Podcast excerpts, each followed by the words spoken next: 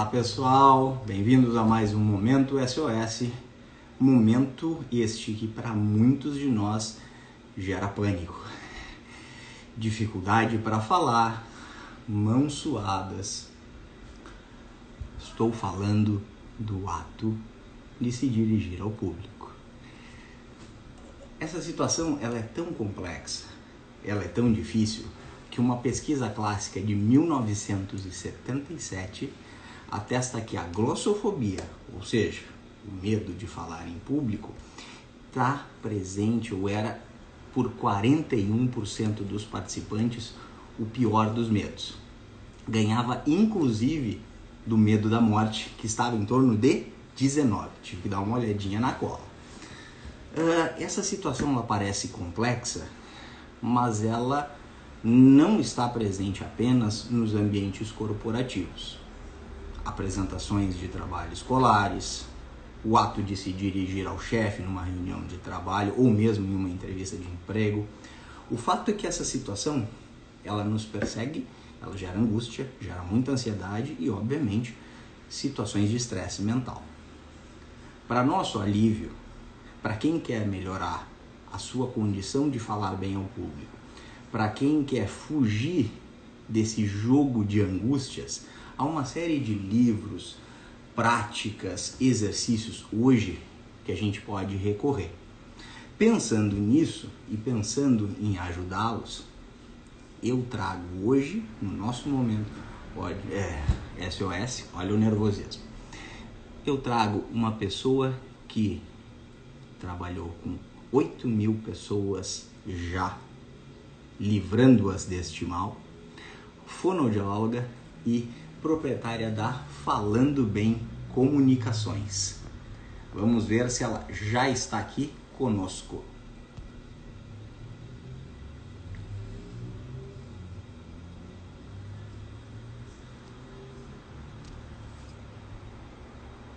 Aqui.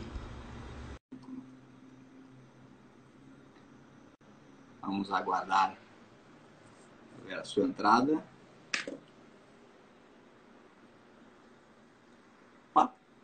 Tivemos um pequeno problema aqui, aqui com a Bianca. Nesse meio tempo, eu já aguardo. Opa! Voltando a Bianca aqui.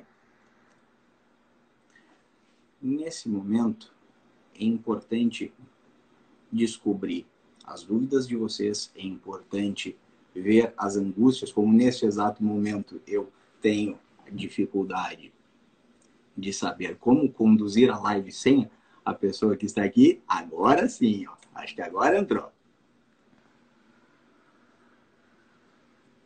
Agora sim.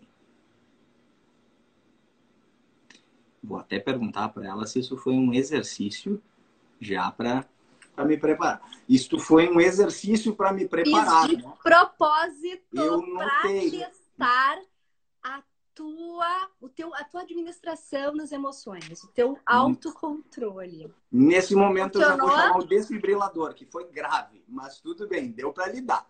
Tudo e bom, aí, Tudo ótimo. E antes de começar, isso é muito legal de acontecer, mesmo que seja aqui nessa brincadeira, mas para mostrar que já antecipo, não existe a cura, a cura para o medo ou para o nervosismo. Porque mesmo você, Pablo, que faz lives toda semana, também está sujeito a ficar mais ansioso, nervoso, dependendo da situação que você está se apresentando.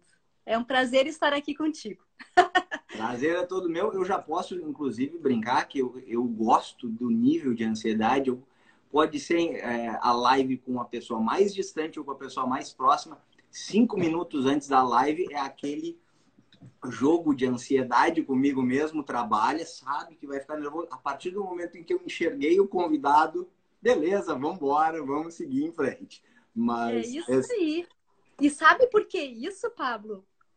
Eu costumo dizer que a ansiedade prévia é um sinal de respeito com a situação e com as pessoas. Seja, sei lá, comigo e com as pessoas que estão aqui nos assistindo. Então, eu sou muito respeitoso, porque, graças a é, Deus. Então, que bom e não perca isso, porque justamente quando nós ficamos ansiosos é porque nós estamos de certa forma preocupados e a preocupação nos deixa atentos, nos deixa alerta, nos deixa concentrados, inclusive. Então é muito bom. muito Bia, bom. vamos tentar, vamos tentar então é, começar pelo princípio da coisa, né? Pessoas, pessoas que não têm o controle do, do conteúdo, elas já sofrem desse problema naturalmente, acredito, tá? Mas qual seria a, a razão natural, assim, para ter esse tipo de nervosismo? Mesmo pessoas, eu julgo que eu sei o que eu tenho que falar, mas boa parte das pessoas deve chegar para ti e, inclusive, comentar sobre essa situação. Eu tenho controle do conteúdo, eu sei o que eu devo falar, mas chega na hora e eu entro em pânico. O que, que eu faço? Como, é, pessoas... como é que se lida com isso? Como se lida? E essas pessoas se frustram porque pensam que o domínio do conteúdo garante o sucesso de uma apresentação ou de uma exposição numa live, enfim. Como diz ali, que eu acho que é o, o senhor Nery, que está aqui nos assistindo da Interaction, se não tiver ansiedade, é porque não existe emoção. E a emoção vem do latim da palavra emovere, e de energia, movere de movimento, energia em movimento. Então, mesmo que você domine o conteúdo, se você não entender que você tem emoção e que o seu corpo vai responder diante de uma situação de pressão, de tensão, você desestrutura. Aí vem o branco, vem o esquecimento, vem aquilo que parece vem uma avalanche de ideias na cabeça que a gente não sabe por onde começar e a pessoa se desestrutura toda. E uma outra questão, quando a pessoa não, não sabe como administrar esse turbilhão, e não sabe como se posicionar, como utilizar adequadamente a postura corporal, olha, eu estou falando aqui, ó, de postura corporal com você que entende tanto quanto eu.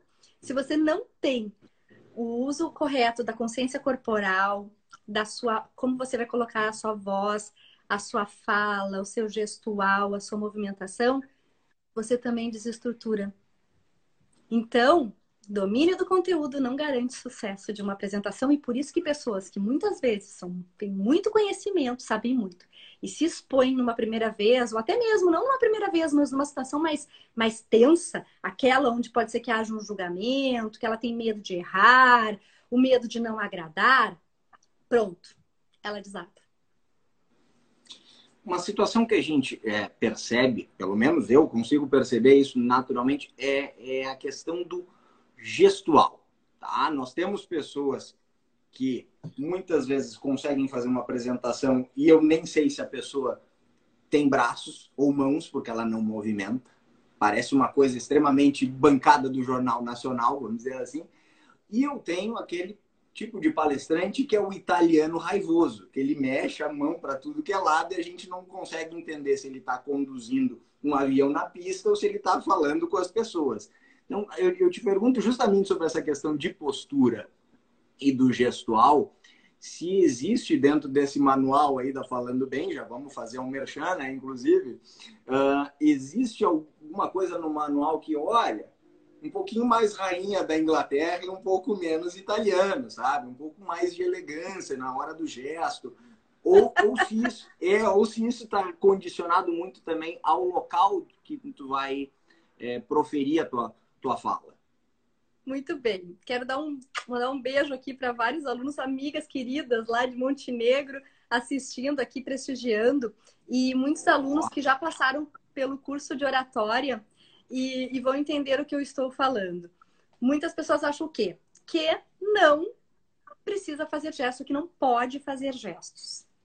E aí se travam, como você disse, a pessoa não sabe nem se tem os membros porque ela, ela, ela coloca as mãos para trás ou ela coloca as mãos presas à frente.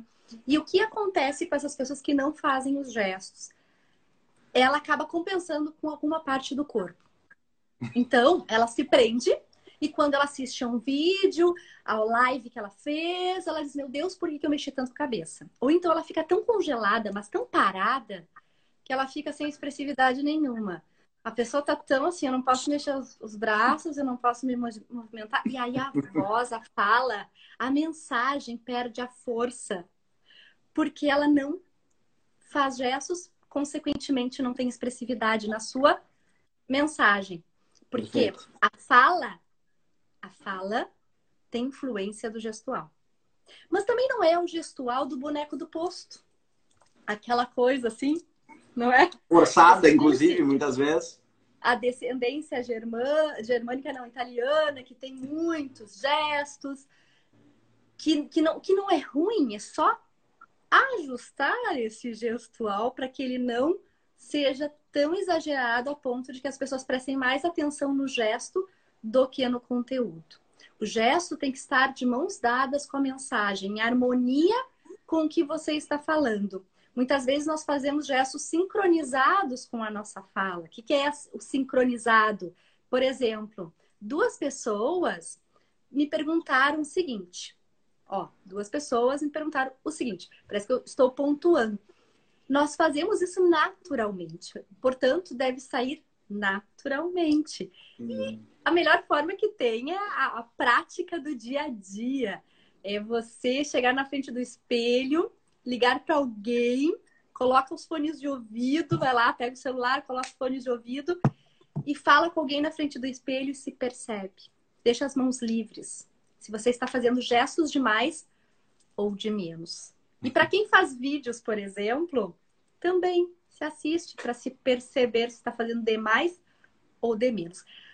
A situação que eu digo para os alunos, você pode fazer gestos acima da cabeça é quando essas pessoas trabalham com discursos ou, ou em palanques políticos, por exemplo. Né? Dependendo da quantidade de pessoas que estão que está ali, que é o que é, qual é o público que está assistindo, muitas pessoas, por exemplo, pode fazer os gestos acima da cabeça, porque quem está lá adiante tem que enxergar. Agora, tem que ser comedido aqui. Embora eu faça gestos que eu estou dentro de um quadrado, mas para deixar a minha fala mais expressiva. Mas eu também não vou ficar aqui, ó, que nem o boneco do posto. Perfeito. Bia, outra coisa que, que me chama muita atenção, é a, aí eu vou dar o meu exemplo, é para tornar a situação mais crível. Normalmente, quando eu tenho de me dirigir a um grupo que eu não conheço, eu recolho, eu, aliás, eu recorro a algumas artimanhas para tentar dar algumas frases no meio da apresentação e descobrir mais ou menos, opa, eu sei quem é o interativo, eu sei quem é o, o, o chato, eu sei quem é que não está nem com vontade de estar tá aqui na apresentação. Existe isso de fato dentro da, dessa arte de se dirigir ao público? Esses testes que a gente pode fazer para tentar testar, para tentar descobrir o perfil da nossa plateia? Existe, Pablo. Só que o grande, o grande, a grande forma, o grande termômetro está na prática. Então, quanto mais nós praticamos, quanto mais nós nos expomos diante de pessoas, de públicos, mais nós temos a facilidade de perceber aqueles que estão interessados, os que não estão, aqueles que vêm só para incomodar. E aí, como manejar essas pessoas quando você está falando. Também é uma questão de prática, porque eu preciso ter autoconfiança, eu preciso ter o domínio do meu assunto, eu preciso ter o domínio do meu ambiente para eu conseguir enxergar essas pessoas, perceber essas pessoas. Quando a pessoa é muito novata, que ela, ela está começando a fazer apresentações, ou dar aulas, ou treinamentos, ela tem mais dificuldade de ter essa percepção do, do, geral do ambiente. Ela Sim. percebe que ela está mais concentrada nela e naquilo que ela vai falar. Mas quando se pratica bastante, eu tenho, posso dizer que eu tenho muitas horas de voo, porque eu, como eu fiz magistério, eu dou aula desde os meus 17 anos. E 17 anos não, antes, é, desde os meus 16, 17 anos, exatamente, eu dou aula. Não vamos tentar lembrar do passado, assim, Antes, tanto, é, né? é, porque faz tempo isso, né? Foi no século passado, inclusive, mas enfim. Deixemos assim, eu, deixemos eu, assim. Deixa assim. E eu comecei com o meu melhor público, que, que são crianças. Que é o melhor, é o melhor prática que tem, porque você aprende a manejar com aqueles que te incomodam. E eu sempre digo para os meus alunos de hoje, né? Quer, quer pegar a atenção daqueles que são desperto, dispersos ou aqueles que perguntam demais? Traga eles para vocês. Envolva, chame pelo nome, como se fossem os, os, os ajudantes do dia. E isso a gente faz com adultos também, sabia, Pablo? Sim. porque, porque às vezes tem algum participante, algum aluno que quer chamar mais atenção do que quem está dando a aula. E, e, e quem está manejando tem que demonstrar este domínio, é necessário que demonstre, porque senão as outras pessoas que estão na, na audiência começam assim, tá, mas é, é só essa pessoa que fala, ah, mas o professor, o palestrante, parece que não está conseguindo ter o domínio, o manejo. E então, na minha, na minha opinião, tem que ter a prática para isso, tá? Até porque quando você não tem prática, você pensa que aquela pessoa que não está te olhando em uma apresentação, ou que está com os olhos baixos, ou que está com a cara fechada, ela pode pensar que, puxa, não tá gostando da minha apresentação, tá me achando uma ridícula. Aí vem aquele monte de monstros na cabeça, a pessoa já começa. Ansiedade e, lá em cima. É, e nem sempre. E eu posso dizer, na minha experiência, que muitas pessoas prestam atenção de rosto fechado. Tem aqueles que fazem assim e sorriem pra gente. Mas tem muita gente que não sorri. E não quer dizer que não está gostando da apresentação.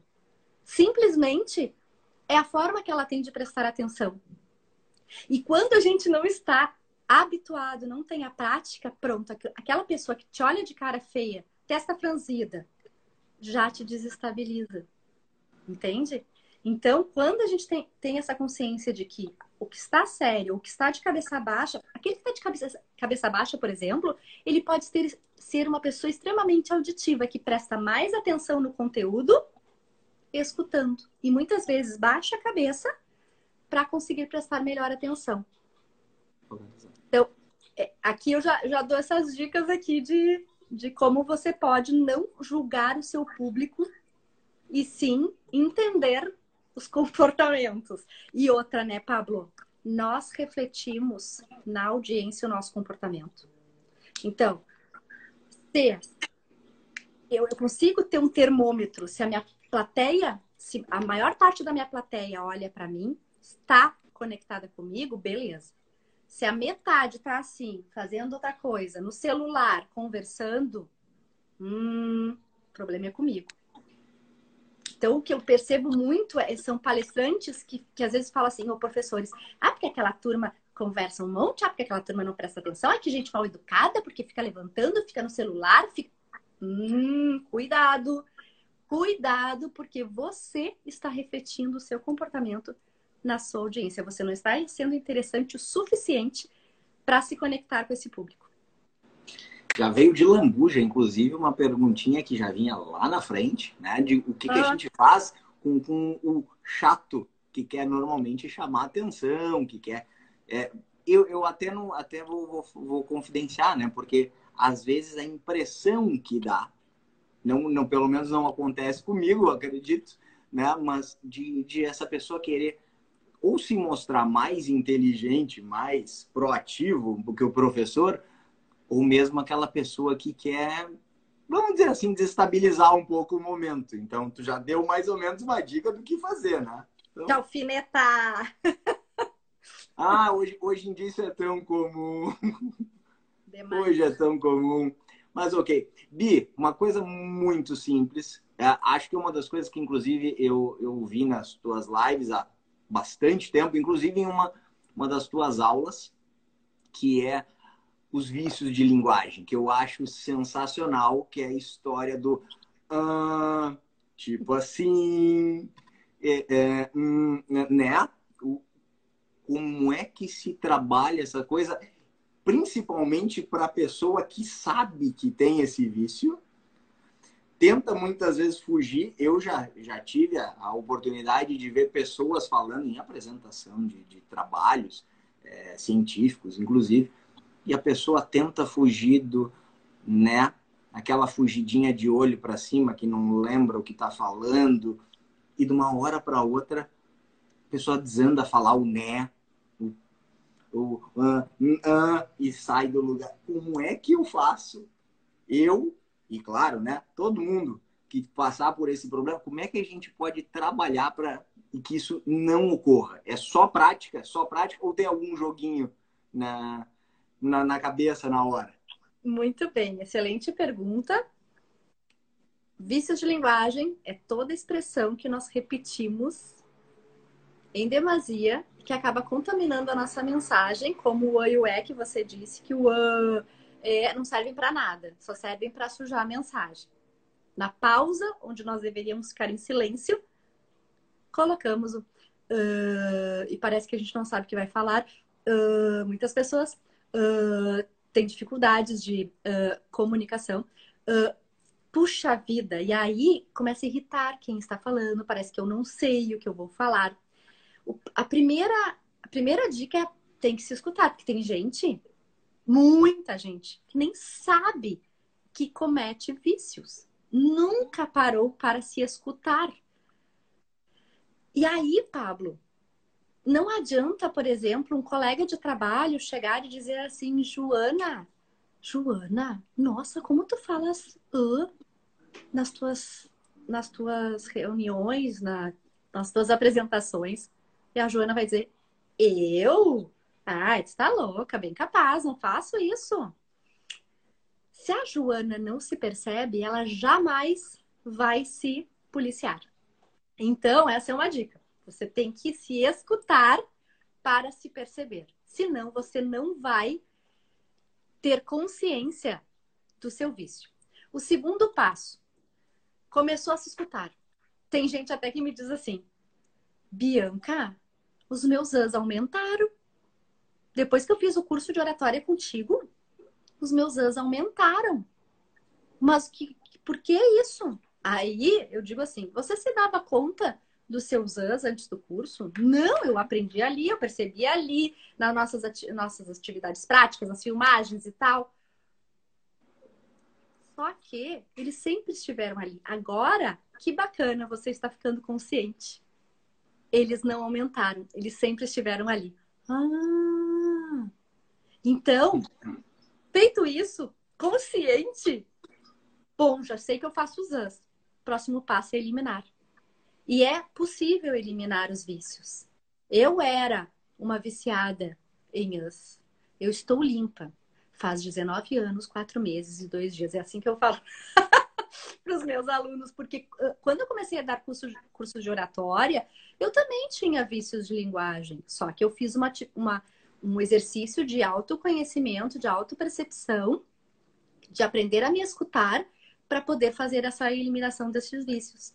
E você falou do né. O né é uma expressão. Ela essa expressão existe porque ela significa o não é na junção do não é ficar né que a gente coloca no final da frase para ter a confirmação daquilo que nós falamos. Nós só temos que entender que podemos usar o net sim quando nós queremos a confirmação. Só tem que cuidar para não ser no final de todas as frases, porque daí ele vira vício.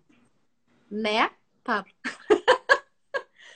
Eu, eu, não sei, eu não sei quanto a ti, mas a, a mim dói demais quando, quando começa a replicar né, né, né, né, né, parece que uma pessoa fazendo um rap ou alguma coisa no meio de uma apresentação. Isso, isso dói. Mas. Isso, cansa. Quem aqui? Coloquem aí, responda para nós aí nos comentários. Quem aqui já fez palitinhos de quantos NES a professora falou durante a aula? Eu fazia isso na época do colégio. 450 NES durante uma hora de aula. Aí eu fazia, me dava o trabalho de fazer isso porque aquilo me incomodava. e eu nem sabia que eu ia ser fonoaudióloga, mas eu já, já prestava atenção na fala das pessoas. Já, dava, já, já devolvia isso na hora. Questão de humor. A gente está tentando tornar o mais fluido a nossa conversa. Acredito que nem estejamos tentando, está fluindo. Né? Exato, porque tem mas, não conseguir. Exato. mas é? uma, uma dúvida que eu tenho, eu... há muitas situações hoje e, e, eu acho que nas lives elas são mais perceptíveis, até porque é, são diárias, né? A gente consegue acompanhar aqui por Instagram, YouTube. Uh, se visualiza, olha o uh, aparecendo. Se tá visualiza. Tá muito bem! Conta um aí, marca, marca aí. se visualiza muito o uso de um humor que muitas vezes me parece forçado, mas aí é, uma, é um julgamento apenas e tão somente meu, né? Existe uma, né? Existe, vou contar toda a live. Tá certo. Ó, esse teu neto está pedindo a minha confirmação e ele está adequado. Um não, eu vou, eu vou contar para ver se eu não faço mais um de forma forçada. O, fato é que me chama muita atenção é este uso desmedido do humor. Parece que todo mundo tem que ser engraçado. Todo assunto ele tem de ser engraçado. Então eu te pergunto como descobrir se o humor é uma coisa possível para esta para esse momento? E qual seria o limite do humor? É uma pergunta para comediante, mas eu vou fazer para uma fonoaudióloga. Perfeito, porque este assunto eu trabalho, eu abordo no curso de oratória e faz parte da primeira chave. São quatro chaves para uma comunicação assertiva, de sucesso, segura, natural: autoconhecimento, preparação técnica, preparação emocional e treino consciente. Na chave do autoconhecimento, eu abordo essa questão e os meus alunos têm que se, eles têm que perceber e entender qual é o perfil de comunicação deles. E uma das perguntas é: você tem humor ao falar? Alguém já disse para vocês que vocês são engraçados e que é algo natural? Maravilha. Vários levantam a mão. Tem gente que até é engraçado sem rir, sabe? Aquele, aquela pessoa que tem umas tiradas, assim, não, fa não fala. Quando fala, pronto. Então, o humor na medida certa, o humor natural, ele é super bem-vindo, porque o humor conecta, o humor engaja na medida certa. E o humor, eu vou dizer mais, ele não tira credibilidade quando ele está na medida certa. É claro que nós temos que saber qual é a nossa proposta de comunicação, quem é o nosso público, mas mesmo assim, o humor natural, que não é o forçado, ele é muito bem-vindo. O ruim é aquela pessoa que quer ser engraçada, ela força o humor e ninguém ri, porque é um tiro no pé. Aqui acredito que vários já tiveram professores que forçavam ser engraçadinhos e a gente ria para não perder a nota ou para dar moral pro professor, mas a gente tinha na verdade vontade de chorar, sair correndo e dizer assim, ai que ridículo. Cursinho é? pré-vestibular, me lembra muito. Tá, mas tinha professores maravilhosos no cursinho que eu lembro até hoje. Sem dúvida. Porque eles tinham um humor muito natural, muito, muito, muito deles, assim. Mas tinham outros que eram forçados. Isso é verdade. Exato, era, era aqueles que queriam né? chegar ao, ao, patamar dos mais engraçados, Isso. só que não era deles. E aí não. ficava, inclusive, uma coisa que distanciava cada vez mais um do outro. Então, Exatamente. É, o humor é, é maravilhoso. Na medida certa, ele é sensacional. Ele realmente conecta as pessoas. Seja numa apresentação, numa live, numa aula. E, tem, e aí, como eu digo, na medida certa, tem gente que não para de fazer piadinha o tempo inteiro. Tem que cuidar, gente. E assim, outra coisa, não é piada, tá? Porque a piada é um tiro no pé. A piada pode ser engraçada para mim, pode não ser para você, para vocês, pode ser preconceituosa e eu não me dar conta disso. Então tem que ser aquela coisa do momento, de fazer a brincadeira com si mesmo, de rir de si mesmo. Aquelas coisas que acontecem e que a gente consegue tirar sarro e que fica algo muito natural tá? nesse sentido. Vamos falar sobre uma, uma coisa também extremamente atual, que são os nativos digitais, né? Uhum. Ah, nós estamos formando cada vez mais pessoas que praticamente já nascem e antes de serem registradas, elas já ganham um telefone celular e uma conta no Instagram, no Facebook. né? do, que, é. do que era provavelmente. Nós, por exemplo, a nossa geração pode até ter tido contato na adolescência, alguns mais, mais jovens, inclusive, mas a Sim. nossa geração, o, o, que tinha de pânico inicialmente em falar em público era apresentação de trabalho escolar. Não, não fugia muito disso. Hoje a gente tem uma geração que cada vez mais se expõe na internet. Eu, inclusive, acompanhei, foi uma, uma conversa tua sobre política de cancelamento, acho que foi sexta-feira, que a gente que, que até tu me deste oi numa, numa live, não me recordo, acho que foi, uhum. falando sobre isso, e me veio, me veio justamente essa dúvida à cabeça. Qual é o limite disso? Nós estamos formando uma geração menos tímida? Nós estamos formando uma geração mais preparada para se dirigir ao público? Te pergunto isso porque a impressão que se tem é que a gente ganhou em quantidade. Mais pessoas se dirigem a públicos, vamos dizer assim. Mas eu não, eu não consigo ver este aumento, eu, tá? deixando bem claro para quem estiver aí conosco, eu não consigo notar um, um, acréscimo em qualidade. A informação ainda ela não é tão bem passada, eu não vejo muitas vezes um preparo nas pessoas em querer falar bem. Então aí te pergunto, como é que isto funciona na ao teu ver com a tua formação? Ótima pergunta. E hoje os nossos filhos, os meus pelo menos, já nasceram fazendo selfie. Meu filho mais velho, ele faz lives no Instagram. Então tem um lado muito bom, porque é uma geração mais livre. É uma geração diferente da nossa, que, de certa forma, a nossa geração não podia errar. Nós não fomos, eh, nós fomos ensinados a acertar sempre. É, raras as famílias que, que eram mais flexíveis, mas a gente vem de uma geração que tem que fazer tudo certo, que não pode errar. Então, aquela questão também da cobrança, da cobrança tanto externa quanto a, a questão da cobrança interna, a gente fica muito mais rigoroso, rígido, exigente conosco. E, e aí, claro, para dar um passo adiante, não é bem assim. Já a geração de hoje, ela não tem medo do julgamento. Ela, para ela tá tudo bem se ela não agradar. Ela não, de certa forma, tem o lado bom. Eu, só que eu penso assim, que quando a gente usa um meio de comunicação, seja uma live, um vídeo, nós temos que pensar, sim, eu, eu penso assim, tá? em agradar a maioria, ok? Mesmo que seja dentro do meu público que eu estou me dirigindo. Então, eu vou fazer o meu máximo.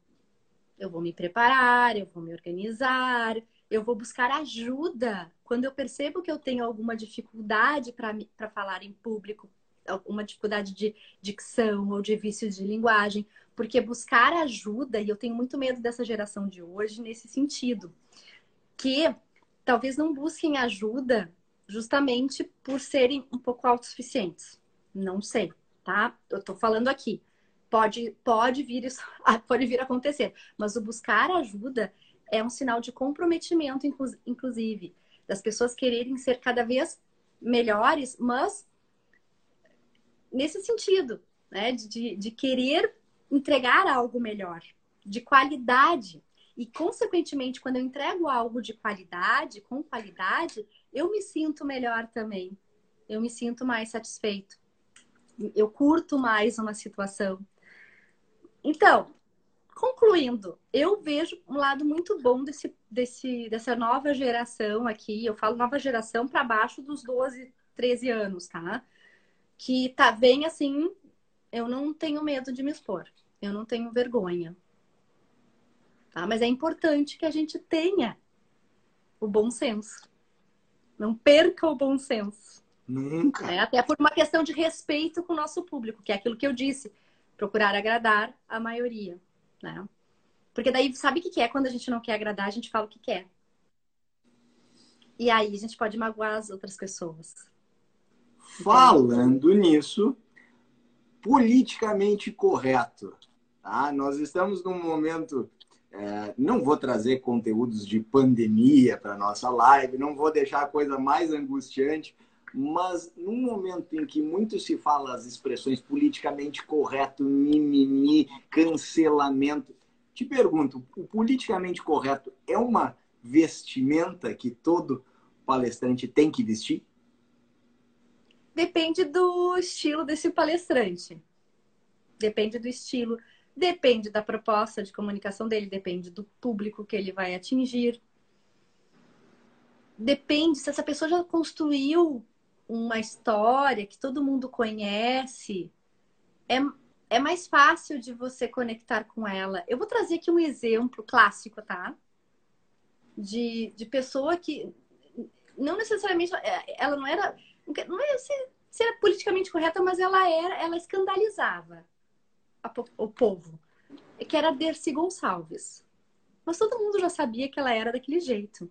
que falava palavrão e, e, e, e sei lá, tinha opiniões assim escandalosas e tal, mas ela era admirada, inclusive, por isso, mas porque já conheciam a Dercy. A gente já conhecia ela, sabia o jeito dela. E ela era admirada. Ela podia, sabe aquela coisa assim? Ela pode. Agora, eu penso que tem, tem outras pessoas que estão, sei lá, ou começando, tem que tomar cuidado, porque dependendo do que ela fala, ela já vai ser cancelada no, na primeira palestra. Não temos então, muitas Dercis hoje? Será? temos Dercis, enfim, é, acredito até que tenha.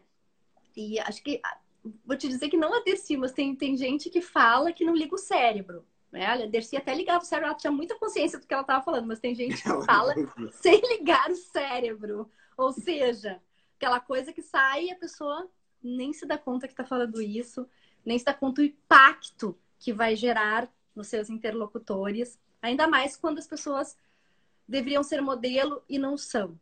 Mas falando de pessoas normais, de pessoas normais, cada pessoa sabe do seu.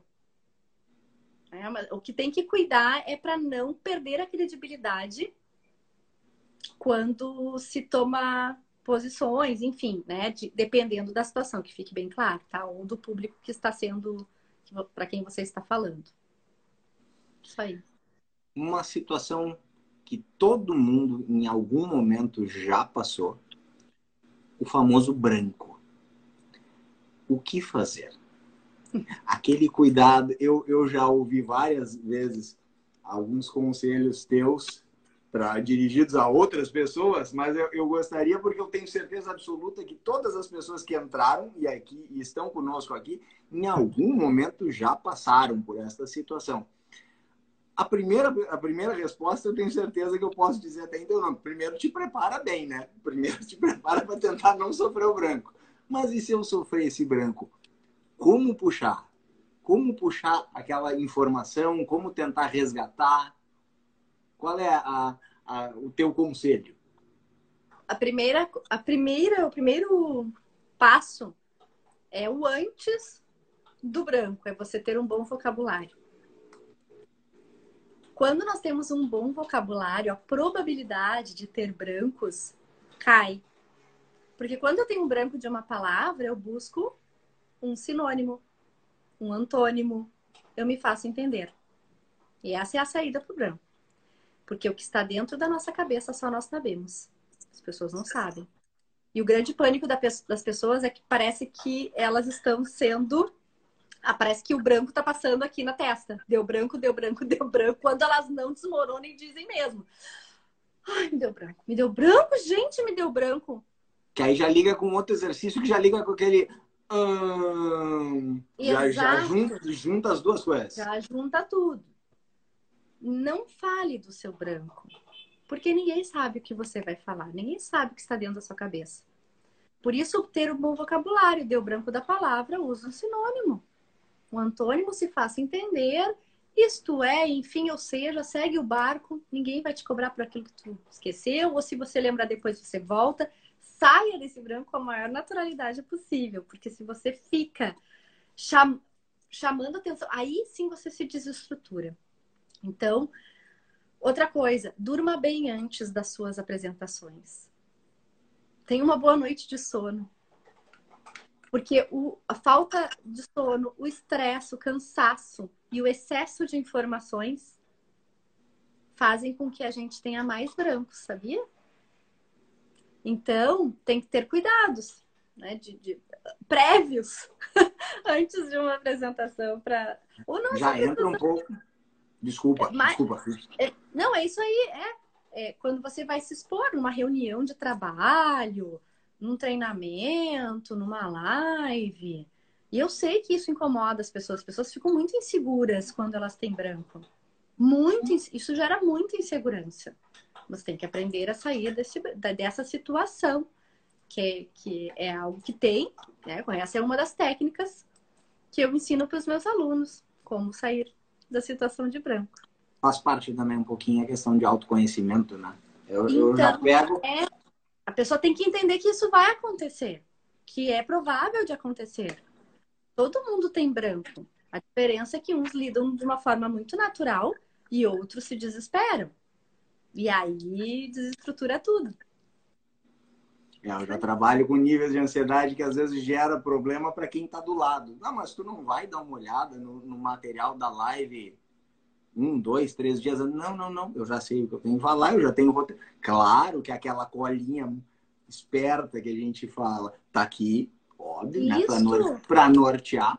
Mas eu comigo, se eu ficar estudando demais, eu, eu, me gera muito mais insegurança do que propriamente segurança em conduzir. Eu gosto justamente de ter a, o, o, preparo, de enxergar o que eu tenho que fazer, mas ter a liberdade de poder Isso. ficar natural. Então, você já se conhece, Pablo, porque ter um roteiro, um script, a preparação prévia, como você disse, né, que isso é básico, ela é super importante para que a pessoa não tenha brancos.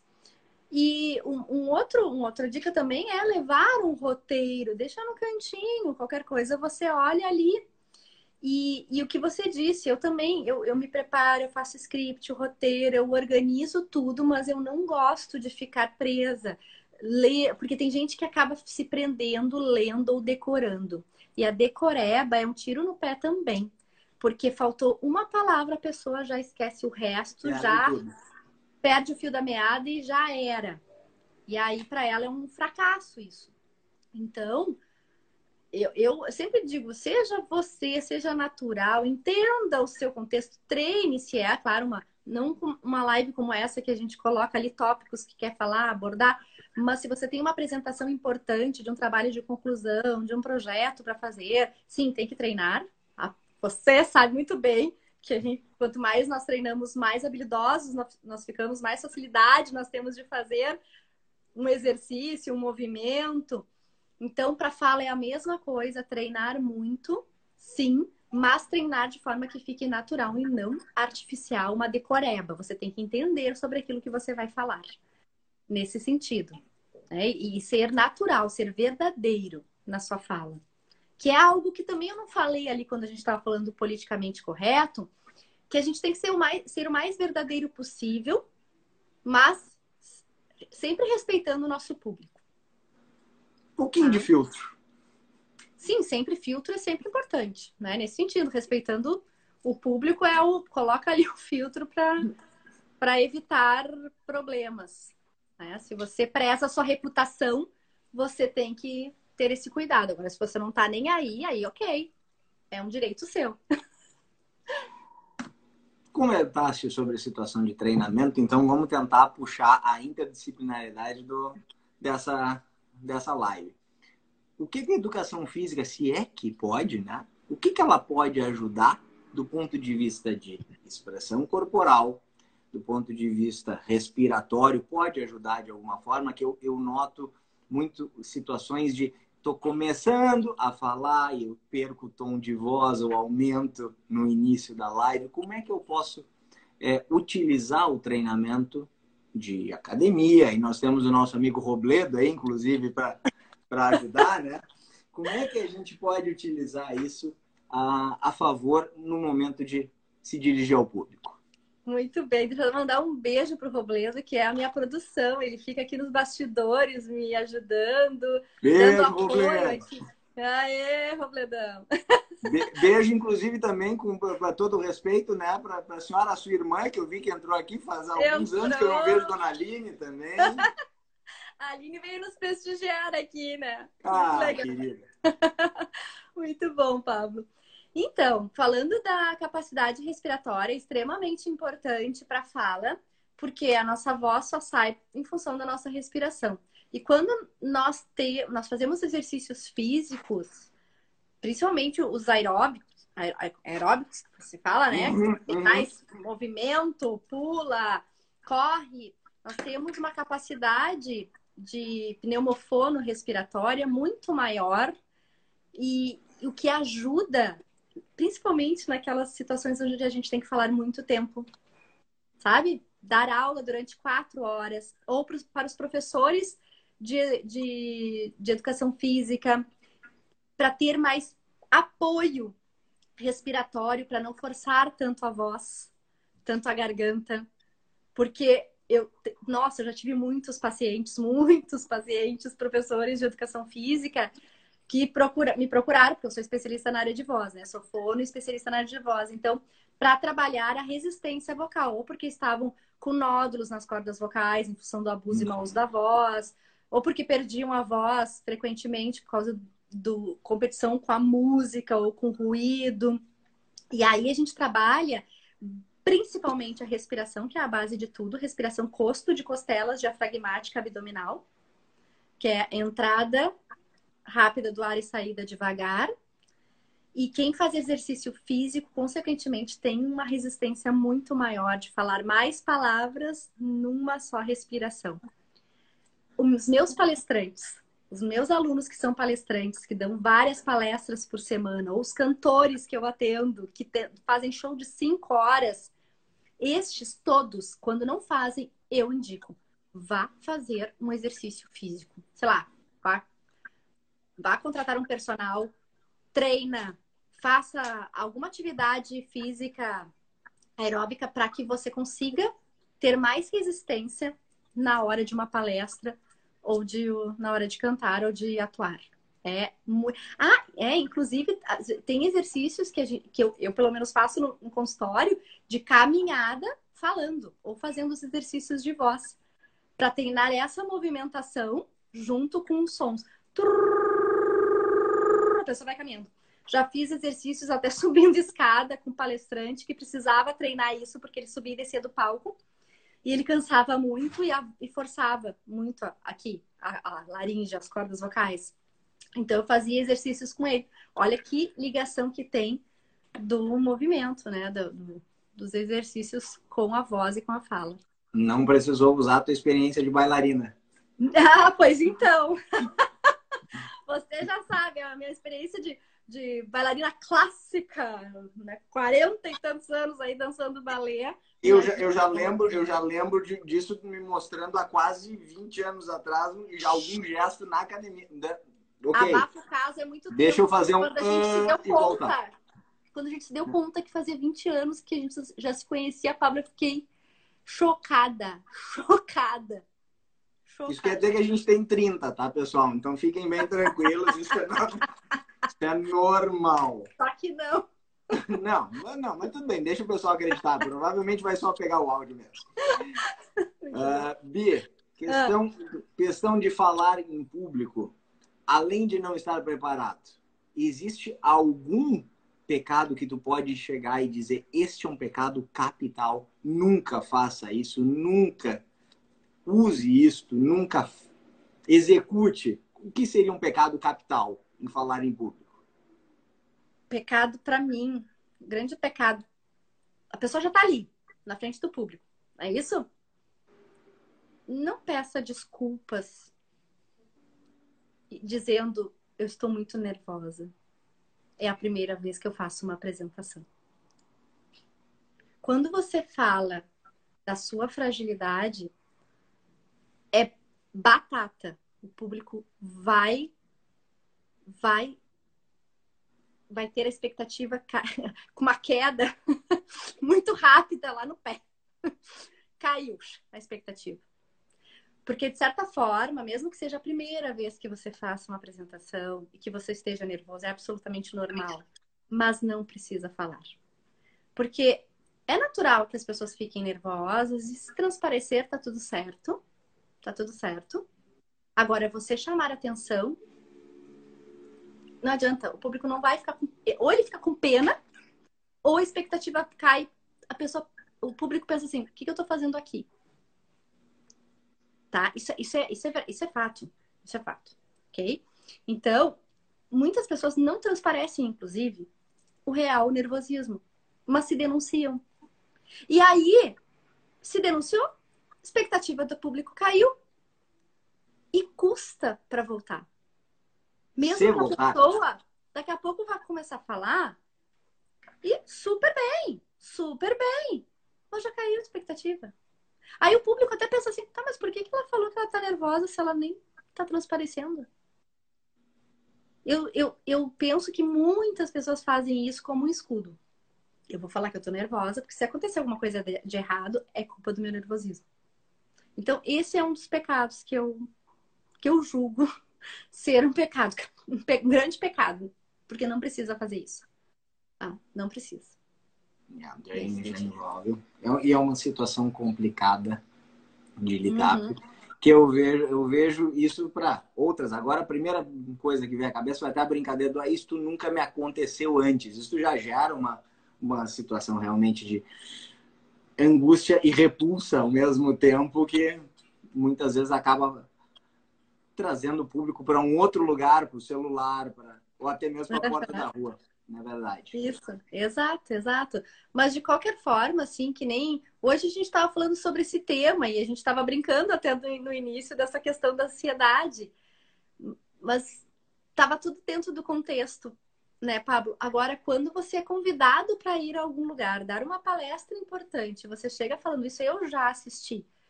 Várias, tá? Mas recentemente, recentemente não, né? Porque já faz um ano que eu não é. palestras assim.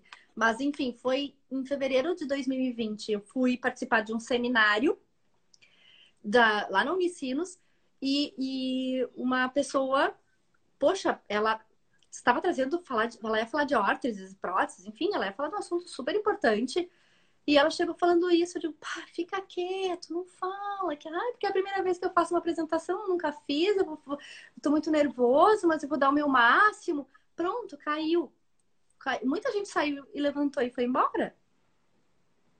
A pessoa se recuperou depois disso? Ela foi, falou super bem depois, sabe? Por isso que eu digo, não precisava ter falado. Não precisava ter dito isso. Tá? Bom, paciência.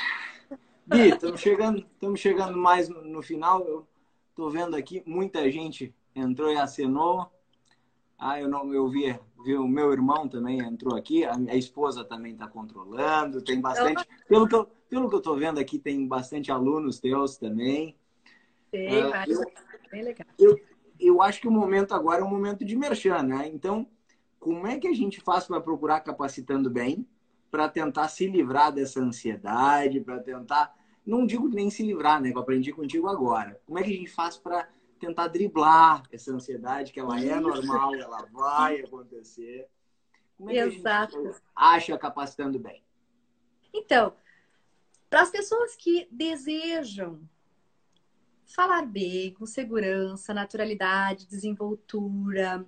Querem aprender a administrar o medo de falar em público, a vergonha de gravar um vídeo para a internet, porque eu sei que muitas pessoas perdem, estão perdendo oportunidades por terem essa trava, por não, não querer se expor, mas não pelo, pelo fato de não ter o domínio do conteúdo, mas sim por não se sentir seguro então, para quem quer ir mais a fundo, tem. Eu tenho, eu, eu ministro cursos de oratória, então já, como tu disseste lá no início, há 21 anos, e, e tenho cursos abertos ao público, já vamos para a turma 154 do curso de oratória. Nós temos três formatos de curso, então não tem desculpa para as pessoas que dizem assim: ah, mas na pandemia eu não vou sair de casa, não tem problema. Tem o curso online ao vivo que as pessoas participam de suas casas, eu aqui da minha, e nós realizamos as atividades iguais às que eu faço no curso presencial. Tem o curso presencial, que até durante a pandemia voltamos com o curso com toda a segurança necessária, foi super legal, claro, metade da turma, mas com a metade já é suficiente para a pessoa desenvolver a sua fala em público e tem o curso online, 100% online, para aquelas pessoas que dizem assim, ah, não tenho tempo. Mas esse curso online você faz no seu tempo, quando você quiser, onde você quiser. Então, tem o site falando bem capacitações. Robledo, pode colocar aí. e aí você entra no site, tem essas três opções de cursos. Tem uma turma agora, final de março, inclusive, do curso online ao vivo, e uma turma em abril do curso presencial. E olha, vou dizer, até hoje eu nunca deixei de fechar turmas. Mesmo na pandemia, quando não saiu a turma do final de março do ano passado, por exemplo, eu adiei, mas ela saiu em novembro, então já tinha gente inscrita. é, é muito legal, porque realmente as pessoas procuram e quando fazem, elas veem uma mudança significativa, uma evolução muito legal ao longo das atividades práticas. E tudo que a pessoa vê que ela é capaz, ela quer fazer mais. Então é muito interessante esse curso daí, ela se sente muito mais confiante. A gente trabalha muito a autoconfiança no curso e, claro, toda a parte de preparação técnica relacionada à voz, fala, postura, técnicas de apresentação, eliminação do, dos vícios, como a gente falou aqui, técnicas para sair do branco, enfim, gravação de vídeos para internet. É muito legal. Recomendo, pessoal, apesar de eu ter fugido já das turmas, tá? Mas eu assisto as lives, eu vejo sempre, então recomendo bastante o trabalho, até porque as dicas são, mesmo em situações muito pequenas, vale muito a pena. Tô, tô indicando para todo mundo mesmo.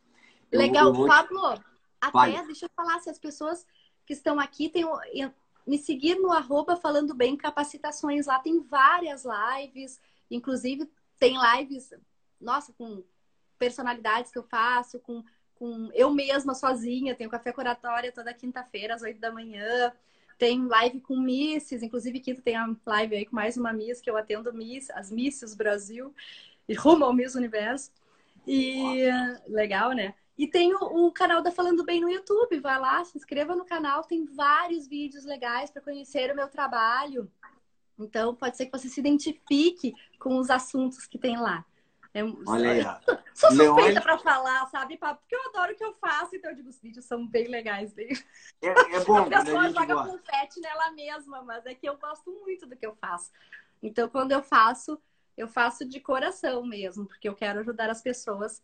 Essa é a minha missão, porque eu acredito que todo mundo tem a capacidade, pode falar bem em público, independente se é tímido ou não, tá? Porque timidez, já digo aqui, não impede ninguém de falar em público pelo que eu estou vendo aqui, inclusive nos recados, acho que está funcionando, porque o pessoal está tá mandando mensagem aqui sobre o quanto melhorou e tudo mais. Então, depois dá, dá uma conferida. Ah, Fê, querida, um beijo. Já tinha mandado beijo para Fê lá de Montenegro, sim. Eu tenho certeza, Fê, que fez sucesso lá nos teus atendimentos, né, Fê?